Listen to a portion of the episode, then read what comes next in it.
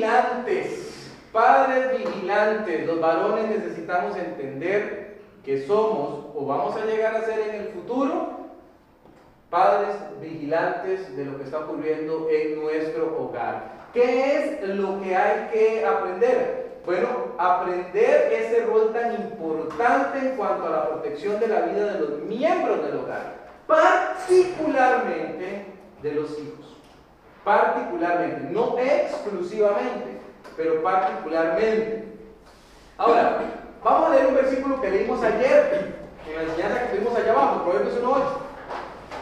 Me interesa mucho que usted se vaya el día de hoy sabiendo esto, porque esto lo dice la Biblia. Y al decirlo la Biblia, pues uno tiene que aprenderlo. Tiene que colocarlo de una sola vez en la vida como algo importante, ¿verdad? Como algo que vale la pena. Proverbios 1, 8. Dice la Biblia, oye, hijo mío, la instrucción de tu padre y no desprecies la dirección de tu madre. Aquí hay un rol, ¿verdad? Ayer lo estábamos viendo. Al hijo se le manda a escuchar. ¿Quién enseña a un hijo a escuchar? Escuchar es una destreza. Quiere decir que es algo que se desarrolla a partir del momento en el que usted empieza a practicarlo. Pero ¿quién enseña a uno a escuchar? Bueno, en el hogar es necesario que se enseñe a escuchar. ¿Cómo logramos eso? Lo logramos disciplinando a cada uno de nuestros hijos para que ponga atención. ¿Verdad? Usted recordará a Saúl. Y recordará que una de las cosas que se le marcó a Saúl como rey, que se lo dijo Samuel, fue, es mejor prestar atención. Es mejor prestar atención. Es mejor prestar atención. A veces no estamos en el asunto, no estamos poniendo cuidado. Y entonces suceden las cosas que suceden. Si hay algo que en el rol de varón nosotros tenemos que aprender, uno para uno mismo es a poner atención. Y enseñar a los nuestros a que lo hagan también. Y luego dice la Biblia que a los hijos, si bien es cierto, se les manda a escuchar, entonces a los padres se nos manda a educar. Porque dice aquí que se nos manda instruir. Aquí hay un grupo de varones que esta noche se va con el reto de, donde sea que yo esté, yo tengo el rol de instrucción. Tengo que irme preparando para ese rol, jóvenes. O sea, si yo tengo que irme preparando, por eso tengo que escuchar hoy, ¿verdad? Hoy día cuando papi y mami me hablan, cuando los líderes me hablan, tengo que ir preparándome porque llegará un día cuando yo voy a tener que jugar ese rol. De instruir. ¿Y sabe qué es lo más importante cuando usted va a instruir? Tener algo bueno que dar. ¿Cierto? Si usted va a dar lecciones que a nadie le importan, que son irrelevantes, que no importan para nada, tal vez ni audiencia tenga, ¿verdad? Pero cuando usted en este rol de instrucción tiene buenas cosas que sacar y dar, entonces va a ser un papel relevante, importante en la vida de los hijos. Ayer repasábamos algo que también lo traigo aquí hoy para tenerlo en cuenta, que es que la instrucción, cuando nosotros hablamos de instruir, estamos hablando de precepto, principio y persona. A eso le pusimos ayer las tres P de la instrucción. Precepto, principio y persona. El precepto es el qué, el principio es el por qué y la persona es el cómo. ¿Qué, por qué y cómo? Precepto, principio y persona. Ahora, ¿por qué le voy a decir esto? Una vez yo estaba en una iglesia y estaba enseñando de Proverbio 22, 6, ¿verdad? Y cuando yo estoy ahí en medio de la enseñanza, estoy explicando que a los niños hay que instruirles y que si usted los instruye, aun cuando fueren viejos, no se van a apartar del camino, ¿verdad? Es lo que dice Proverbio 22, 6. Cuando finalizó la enseñanza, un hermano vino muy enojado a increparme, eso, eso me suele suceder, ¿verdad? Y me dijo, ese versículo no es cierto. Así, me venía enojado, ¿verdad? Porque yo hice lo que ahí dice y eso no se cumplió. Mis hijos están en el mundo. Yo le dije, bueno, tal vez usted creyó que estaba haciendo lo que ahí dice. Pero no era eso. Entonces, la enseñanza es como ese trípode, tiene tres patas. La instrucción tiene tres patas. Y las tres tienen que estar. Falta una, olvídese. El proceso no está garantizado entonces. es el precepto. ¿Qué es el precepto? Lo que se desea que la persona aprenda, en este caso el niño. Ese es el precepto. Lo que usted está enseñando, lo que yo le decía ahorita que es de valor. ¿Verdad? Entonces, cuando usted enseña preceptos que vienen de la Biblia, usted está enseñando mandatos que están validados. Nunca pierda vista eso. Este libro, este libro tiene miles, no cientos, miles de años. Y en esos años ha probado ser efectivo. ¿Verdad? Entonces, vale más la pena tomar de acá que tomarlo de cualquier otra parte. ¿Verdad? Ese es el precepto. Acostúmbrese a buscar lecciones de provecho que vengan de aquí. De aquí. Que valga la pena enseñar. ¿Verdad? Ese es el qué. El principio es el por qué. Es la razón esencial del por qué hay que aprender esto. ¿Por qué es necesario aprender este principio? ¿Por qué yo podría mejor decir no quiero aprender nada? ¿Por qué tengo que aprenderlo? Entonces tengo un mandato que he ganado y tengo que aprenderlo por qué. Aquí es donde nosotros siempre formamos lo que se llama el carácter de la persona. El carácter del hijo. Su propio carácter, porque si usted es hijo de Dios, usted tiene un papá que está haciendo esto con usted todos los días. Le está formando. El hecho de tener un principio siempre me va a enfocar en el carácter de Dios. ¿Verdad? Ahorita vamos a poner un ejemplo de esto. Y la persona es el ejemplo de lo enseñado. Esta es la pata que casi siempre se cae. ¿Verdad? La persona es el ejemplo de lo enseñado, es el cómo. Es el cómo. Por ejemplo, si usted no ha hecho escuela dominical y usted está enseñando a sus niños que tienen que orar, porque hoy le tocó ver que tenemos que orar sin cesar. Pero usted nunca ora. ¿Mm? Esas son palabras al viento, muy bonitas que usted dijo, pero no tienen ningún efecto. Ahora, claro, tal vez en la escuela dominical usted se salva, porque usted dice, hey, son 45 minuticos y me voy. Pero en la casa no funciona. Usted se puede imaginar si yo estoy enseñando en este momento acerca de orar, o allá abajo, y mis hijas están ahí sentadas y mi esposa viene y diciendo, qué hipócrita. Pues usted nunca ora. Yo nunca lo veo de rodillas pidiéndole a Dios. Qué hipócrita, usted nunca lee la Biblia, ¿verdad? ¿Ve por qué se vuelve tan problemático a veces en algunas familias? Porque tienen que ir las tres cosas. Tiene que ir el precepto, tiene que ir el principio y tiene que ir la persona. Por eso involucra un esfuerzo de parte del Padre. Por eso en Proverbios 1.8 dice, a usted le toca la instrucción o le tocará en el futuro. tiene que irse preparando desde ahora como varón. Eso es un rol del hombre. Le toca al hombre hacerlo. Entonces, nosotros podríamos decir que tenemos varios ejemplos de esto, pero yo pongo siempre un ejemplo sencillo como el, por ejemplo, no mentir. Apliquemos a no mentir estas tres cosas. No mentirás sería el precepto. Hijo, no mienta. Así sencillo, ¿verdad? No mienta. Aquí viene ahora el principio. No mienta porque a Dios no le agrada la mentira, porque Él no es mentiroso. Él no es mentiroso, a Él no le agrada la mentira. Y luego no, el tercero yo ni se lo tengo que decir, es nada más como que le diga. Y por cierto, si tiene dudas de cómo hacerlo, véanme a mí. Vea como yo lo hago, ¿verdad? Vea como yo lo hago. Pero si nosotros mismos quebrantamos eso, porque el polaco está en la puerta y le decimos, dígale que no estoy, ¿verdad?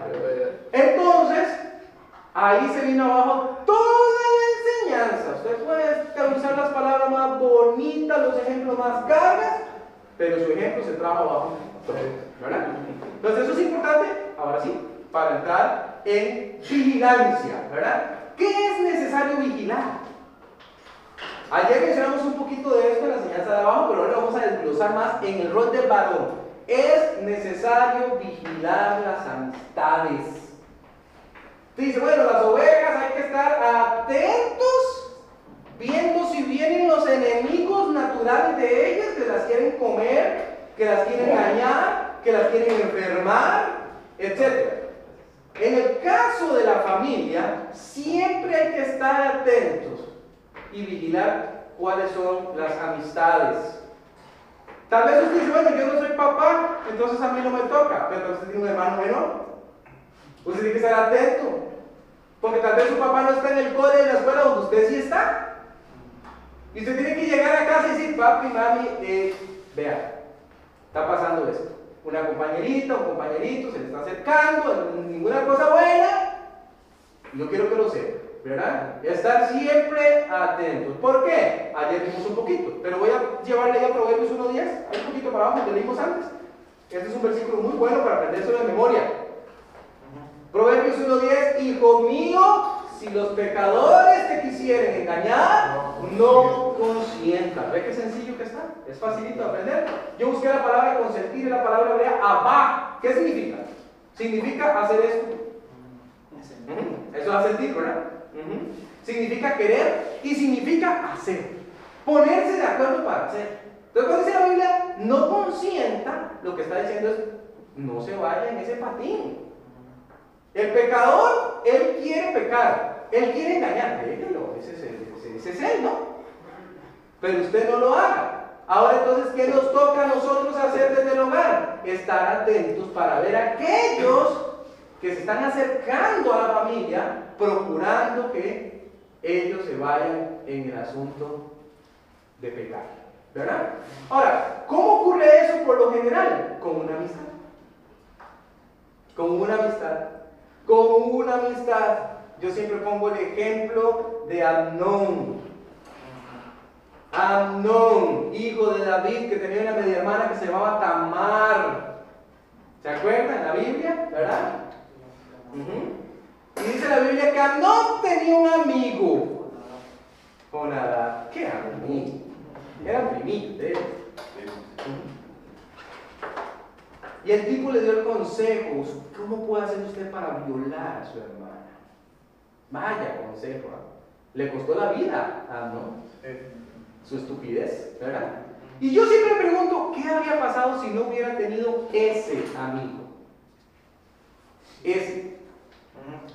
Ese amigo, un amigo que diga, mira, estás pensando mal, estás loco, no hagas eso, ¿verdad? Por eso es tan importante cuidar las amistades. Un dicho popular dice que el que con lobos aprende, ¿verdad? Así que la misma sabiduría popular, ni siquiera la Biblia, la sabiduría popular, ya logró llegarle a algo que la Biblia había llegado muchísimo antes, ¿verdad? Diciendo, no lo haga, cuide con quién anda. Ahora, aquí viene un punto que es muy importante. Aquí hay hijos ahorita, jóvenes, ¿verdad? Cuando papá pone un lineamiento de este tipo, papá, no espere que su hijo esté de acuerdo. Pero está bien. Así que sorry. no espere que esté de acuerdo. O sea, usted le dice, eh, ¿te gustó? Pues no importa si le gustó o no.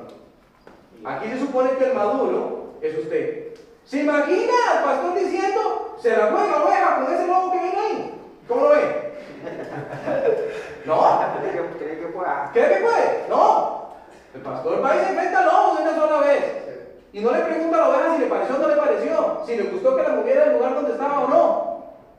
Porque es por su propia seguridad. Es muy importante. Entonces, lo primero que se debe rescatar de lo leído es que hay personas dedicadas al intento constante del engaño para provocar el pecado. No pierda de vista eso. Más nuestros hijos. Cuando nuestros hijos llegan a los centros de estudio, muchas veces son objeto de bullying, que llaman hoy en día. Son objeto de burlas. ¿Por qué? Porque son extraterrestres. Son diferentes. Les va bien en los estudios. Tratan de hacer las cosas bien. Son honrados. ¿Y eso qué cree usted que provoca en nosotros? Envidia, molestia, y van a estar intentando todo el tiempo ver cómo caen. Porque el momento que caigan van a decir, ve, y usted que decía ser cristiano. Entonces tenemos que saber que eso va a pasar, ¿verdad? La orden directa de parte de Dios es que dichas personas deben ser rechazadas y no proceder bajo ninguna circunstancia al pecado. Tenemos que enseñar eso. A los hijos hay que enseñarles a decir no. No. Y se dice bien, ¿verdad? Eso tiene un nombrecillo por ahí últimamente en el gobierno que le han puesto, ¿verdad? Para que suene bonito. Le han dicho asertividad. Asertividad es saber cuándo decir sí y cuándo decir no. en dos platos, ¿verdad? Ya también la Biblia lo había dicho. Sea vuestro hablar, sí, sí, no, no, porque lo que es más de esto de mal procede. Eso Dios siempre va adelante, ¿verdad? Pasa que en la sociedad a veces quieren inventar el agua tibia según ellos, ¿verdad? Que ya estaba, ya estaba, ¿verdad? Entonces tenemos que enseñarle. Ayer vimos un versículo, que lo quiero dejar aquí, que es 9.18, si usted no lo apuntó ayer, apúntelo hoy.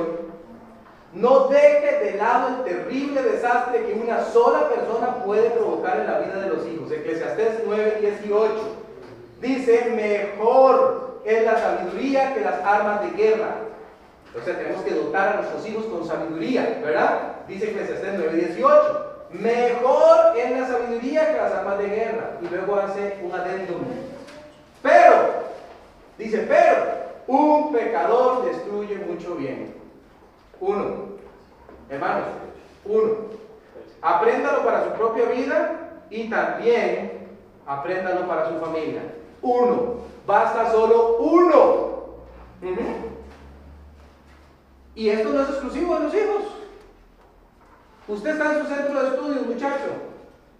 Y usted ahí en su centro de estudio tiene ese amiguito que siempre anda con unas ideas terribles, que no son correctas. Usted tiene que aprender a decirle, no, pero todos los de la clase van a ir, que vayan, ¿qué me importa? Yo no voy, porque me voy a exponer. Usted está en su centro de trabajo, hermano, y en su centro de trabajo aparece el compañerito con la idea estúpida. No es correcta. ¿Y qué va a hacer usted? Es que es para no caer mal, es que es para no desentonar, es que usted pierde el respeto de esas personas, porque esas personas le conocen como cristiano y después sucede que usted va a la fiesta donde se está compartiendo alcohol. Y usted dice, yo no tomo, sí, me están tomando. Pierde el respeto. Bueno, algunos hasta toman, ¿verdad? Es peor.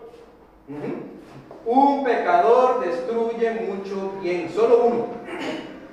Y ve aquí importante que dice mucho bien. Puede haberse construido una gran obra y ahora se viene al suelo por uno solo. Uno. Puse aquí, por eso, deber de los padres vigilar quiénes son las amistades de sus hijos. ¿Sabe usted quiénes son? Un día un papá decía, mi hijo tiene 13 años, él tiene su cuarto, y él decía, yo ahí no me meto. Porque es su cuarto, es su intimidad, es su privacidad. Así me enseñaron a mí. Déjese de eso. Porque eso ni siquiera pasa en este país. Un día recuerdo que tuvo que entrar las autoridades ahí a la Universidad de Costa Rica y tuvieron que violentar la entrada para perseguir a un fulano. Y la universidad saltó y dijo, nosotros somos una institución autónoma, no pueden hacer eso. Claro que pueden, porque esto se llama Costa Rica. Ustedes no son una república independiente, ¿verdad? Bueno, los hijos tampoco lo son. Papá, la casa es no suya, usted es el que la gobierna. Y la paga. Y de repente el hijo está ahí adentro haciendo quién sabe qué y usted no sabe. Dotándole de herramientas que pueden hacerle daño y usted no sabe. Cuide las amistades. Antes era más fácil, ¿verdad? Papás, antes nada más bastaba que papá llegara a la plaza y lo vea uno. Está, sí, sí, sí. Ya cuando llegaba a la casa, ahí vi a fulanito que estaba en la mejenga, no lo quiero ver él. Papi, pero no quiero verlo. Punto. Juegue bola si quiere con él, pero con él usted no me anda, ¿verdad? Ahora las amistades son virtuales. Es un poquito más difícil, ¿verdad? Un poquito más difícil, pero también se puede, ¿verdad? Pasa que papás a veces tenemos miedo de decir, ábrame ese Facebook, que los hijos no deberían tenerlo hasta que tienen 18. Eso no lo digo yo, eso lo dice Facebook. No lo estoy diciendo. ¿Ok? Solo para ser claro. ¿Qué dinosaurio? Pastor, no, no, no.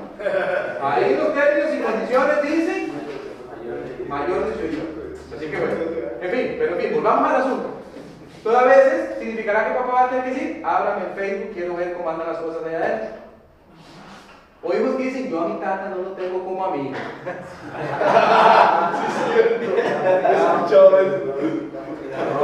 A la olla dice. No, no, no, no puede ser. No puede ser. ¿Por qué? Porque su deber es vigilar.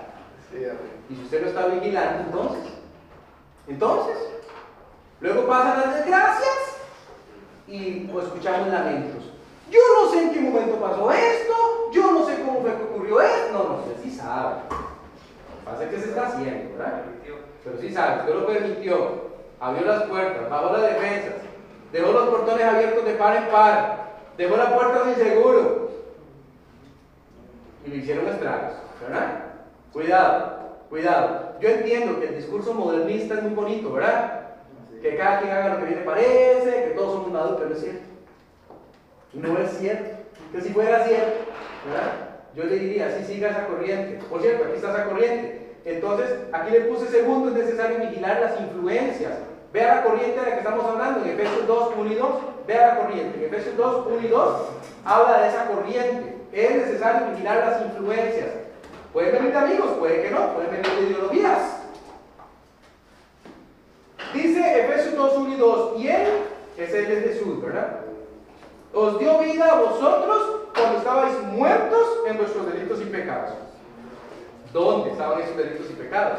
En los cuales anduvisteis en otro tiempo, estoy en Efesios 2, 1 y 2, siguiendo la corriente de este mundo, conforme al príncipe de la potestad del aire, el espíritu que ahora opera en los hijos de desobediencia. Hay una corriente y es fuerte y lo quiere arrastrar. Lo quiere arrastrar. Y a su familia y a sus hijos. Esa corriente todo el tiempo está operando. Todo el tiempo. Y tiene un fuerzón. Se vale del internet, se vale de la televisión, se vale del lenguaje popular, se vale de la familia, se vale de los medios masivos de comunicación, se vale de las modas. Todo está permeado por esta corriente. ¿Qué tienen que hacer los padres? Estar atentos. Como varones, tenemos que prepararnos para ser vigilantes. Vigilantes. Vigilantes. ¿Verdad? Muy importante. Un señor me contaba un día y me decía que, que viera qué fregado.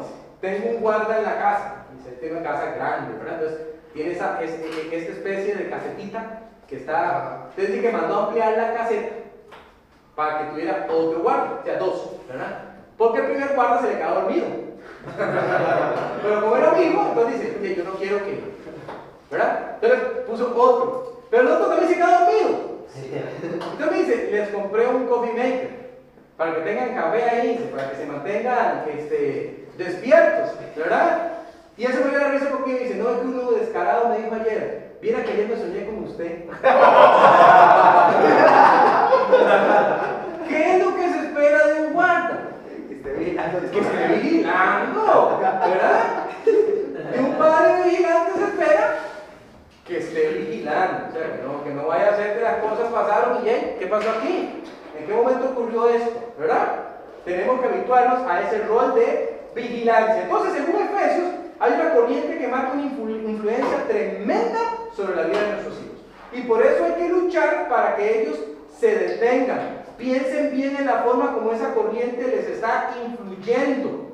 Recuerden lo que ya hemos indicado antes en cuanto a este sistema y lo que le quiere enseñar a usted y a sus hijos. Ayer vimos este versículo, Proverbios 19, 27. Cesa, cesa, deténgase.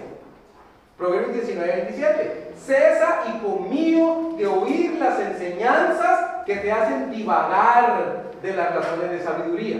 ¿Qué significa la palabra divagar? Descarriarse.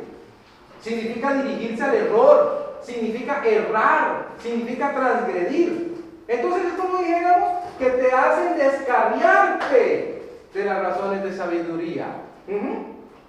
Es más que sabido que cuando los jóvenes ingresan a la universidad ocurren problemas en sus fundamentos. Eso lo sabemos. Entonces, ¿qué deberíamos hacer nosotros como padres? Encerrarlos en la casa y que no estudien. Prepararlos para saber qué hacer contra estas corrientes. Si ya nosotros las conocemos. Entonces tiene que prepararles y hacerles ver que van a decir cosas que suenan muy bonitas al oído, pero no son correctas. Prepararles. La palabra de Dios tenemos que irlo almacenando en el corazón. ¿Por qué en la iglesia hacemos eso? ¿Por qué le damos un versiculito para que se lleve para la casa? ¿Por qué toda cosa que entregamos en la iglesia lleva un versiculito? ¿Por qué pasan al frente de la iglesia? Van a decir el versículo, hermanos, apoyémonos, ¿verdad? Y hablamos, el versículo. ¿Por qué? Éxodo 19, 9 y en el 11 que dice, ¿con qué limpiará el joven su camino? Con guardar tu palabra. En mi corazón he guardado tus dichos para no pecar contra ti. Si los dichos de Él están en el corazón, entonces va a ser más difícil pecar. Por eso lo hacemos. Y nosotros debiéramos hacerlo también. O sea, no es exclusivo de los niños, sino nosotros debemos estar memorizando todo el tiempo la palabra del Señor. Tercero, es necesario vigilar la educación. ¿Saben que una gran cantidad de personas que se descarrían en el camino de la vida son personas que dejaron los estudios? Hay una correlación interesante. Ahora, no es nueva tampoco, no vaya a confundirse, ya sabe la Biblia, ahorita lo va a ver. Ya sabe la Biblia que esto pasa. Entonces el muchacho viene bien. Vea que nuestro sistema tiene como un orden. De cierta edad a cierta edad está el kinder, después está la escuela, después está el cole, después está la universidad, ¿cierto o no? Hay como una, es como una escalerita, ¿verdad? Ahí cuando llegan a la universidad nosotros siempre decimos, bueno, ¿es usted una persona que va a ir a la universidad porque el Señor le quiere usar como ingeniero, como abogado? Perfecto. ¿Es usted un hombre que Dios quiere usarle como un siervo de Dios? ¿Usted va a ir al seminario? Perfecto. Esa escalerita está ahí para que usted la transite. Y después ya usted está en posición como un profesional de ejercer la profesión para la cual se ha preparado, ¿verdad? Pregúntese qué pasa cuando esas escaleritas no se cumplen. No me malentienda. Antes era difícil el estudio. Y yo estoy seguro que algunos de ustedes hasta tuvieron que salir de estudiar porque era necesario trabajar. Y hoy día como papá nosotros decimos, no, a mi hijo que no le pase eso, a mí yo le voy a ayudar, le voy a empujar todo lo que pueda para que él llegue a terminar todas esas escaletas que yo le puse. ¿Por qué? Porque hoy más que nunca es necesario. ¿Se acuerdan aquel, aquel tiempo cuando decían, el currículum se ocupa sexto grado, y ahí va para arriba, se ocupa noveno, ahora dice, se ocupa quinto, ¿verdad? Y ahí va para arriba. Antes decía, se ocupa un idioma, ahora dice, se ocupan tres idiomas. Cada vez los requisitos son mayores. Y usted ¿qué tiene que ver eso con la labor de un padre? Vaya a Proverbios 13, 23. Quiero que vea este versículo. Este versículo tiene una palabra vacilona, que no quiere decir lo que podría parecer al principio. Proverbios 13, 23. Dice la Biblia, en el barbecho, barbecho no es de barba, ¿verdad? Ya vamos a. En el barbecho de los pobres hay mucho pan, más se pierde por falta de juicio. ¿Ok? La persona que está escribiendo esto nos la imaginamos caminando al frente de la casa del pobre. Y la casa del pobre al lado tiene un barbecho. ¿Qué es un barbecho? Es una tierra que ha sido recientemente arada. Es decir, está lista para sembrar. ¿Verdad? Y la persona pasa por el frente y dice, oh, cuánto pan veo yo en ese barbecho. Pero el pobre todavía no se da cuenta que puede sembrar, que puede sacar provecho, que ahí hay algo potencialmente muy bueno, y entonces lo deja perderse. Aquí es donde encaja muy bien lo que le vengo diciendo de la educación. Aquí es donde encaja muy bien. Cuando la Biblia menciona el barbecho, identifica un terreno con todo lo necesario para cultivarlo. El hecho que el pobre no lo trabaje y saque provecho de él es una forma de decir que le falta lo necesario para ser sabio. Se trata de una llamada de atención, donde los hijos deben explotar su barbecho, sus oportunidades. Y esas oportunidades nacen con el estudio. Analicen lo que la palabra de Dios nos indica en Proverbios 6:23. Porque el mandamiento es lámpara y la enseñanza es luz y camino de vida, las reflexiones que te instruyen. Yo traje por aquí una lámpara pequeña, un poquito, porque quiero enseñarles esto. El mandamiento es lámpara, el foco. La enseñanza, lo que se emite a partir de él, luz. Usted no tiene luz sin el foco. A ver, no tiene luz sin el foco. El versículo Proverbios 23 está diciendo, ponga lo necesario para que exista el foco. Y un día más adelante, él aquí, la luz. ¿Ok? La luz a veces no aparece en el primer momento. No aparece. Por ejemplo, le voy a poner un caso, los chiquitos más pequeñitos. Años de años, de años, de años, de años, de estar sembrando, cultivando, cultivando, cultivando, y un día, ah, hizo años, ¿verdad? Un día. Por ejemplo, en el caso de la salvación. ¿Tienen qué salvación? Hasta que un día cuando ya han alcanzado la edad y tienen un montón de enseñanza ahí, sale lo que se iba a cultivar y dice, ah, ahora sí, ¿verdad? Entonces nosotros tenemos que estar preparándonos con la lámpara, que no llegue allá más adelante y digan que esta gente tiene luz y yo ni lámpara tengo, ¿verdad? Entonces, ¿qué voy a hacer? ¿Verdad? ¿Qué voy a hacer? Por último, es necesario vigilar la vida espiritual. Es necesario vigilar la vida espiritual, es su deber. Por ejemplo, no es deber del pastor saber si sus hijos ya son sabios. Usted debería saber eso. Y debiera estar preguntando, ¿ya tiene edad para aceptar a Cristo? Contarle una cosa, ¿cómo estamos con aceptar a Cristo? ¿Ya tenés a Cristo como Salvador? ¿Qué te gustaría servir a Dios? ¿Qué te gustaría hacer en la iglesia? Son preguntas que tenemos que hacer. Es la vida espiritual. Cuanto más tiempo nuestros hijos pasen en la iglesia, ¿adivinen qué? Menos tiempo pasan en el mundo. Es estratégico. Yo los quiero tener donde estén seguros. ¿Ok? Donde estén seguros. Hemos dejado intencionalmente este para el último punto, no porque sea menos importante, sino todo lo contrario, para que usted salga de aquí ahorita y lo tenga reciente ahí en la memoria, ¿verdad? Miren Proverbios 16.6, ahí, usted lo tiene. Vamos a ver dos versículos y terminamos. Proverbios 16.6. Dice la Biblia, con misericordia y verdad se corrige el pecado. ¿Con qué se corrige el pecado? Misericordia y verdad. ¿Y quién da eso? Solo Dios. Así que estos productos no los consiguen ustedes el súper. Así que si yo quiero corregir el pecado, tengo que ayudarles a acercarse a Dios. Y con el temor de Jehová los hombres se apartan de mal. ¿Por qué se apartan de mal? Con el temor de Jehová. Pero yo le dije que no lo haga, pero yo le dije que no se acerque. Sí, sí, está muy bien. Hay que advertir. Pero lo que usted tiene que desarrollar es temor de Jehová, porque cuando usted no les puede hablar, cuando ya esté enfrente del asunto, ahí donde están los amigos, ahí donde está la oportunidad de pecar, ellos van a decir, no lo voy a hacer. Como hizo un Daniel, como hizo un José, no lo voy a hacer, porque temo a Dios. Eso fue lo que a mí me enseñaron desde pequeño. Temo a Dios y por eso no lo voy a hacer. La situación de pecado y la victoria sobre él, sobre él debe estar en control del muchacho y para poder hacerlo hay que inculcarlo. Y todo comienza con la crianza. Termino con Proverbios 23, 13. Termino con esto porque con esto vamos a seguir abajo ahorita. Dice Proverbios 23, 13. No rehuses corregir al muchacho. Porque si lo castigas con vara, no morirá. La labor tal vez más difícil de los padres que tenemos en cuanto a la vigilancia es corregir cuando la conducta no es la correcta. Corregir. ¿Cómo hacemos esa corrección? A veces castigar. Y dicen, no reduce a hacer, ¿verdad? No reduce a hacerlo. Ahora vamos a aprender cómo hacerlo, ¿verdad? Porque a veces hay conceptos equivocados, como el que decíamos ayer, de violencia, de maltrato, ¿verdad? Vigilemos las amistades, vigilemos las influencias, vigilemos la educación y vigilemos la vida espiritual de aquellos que están bajo nuestro cargo y pidámosle a Dios sabiduría para hacerlo.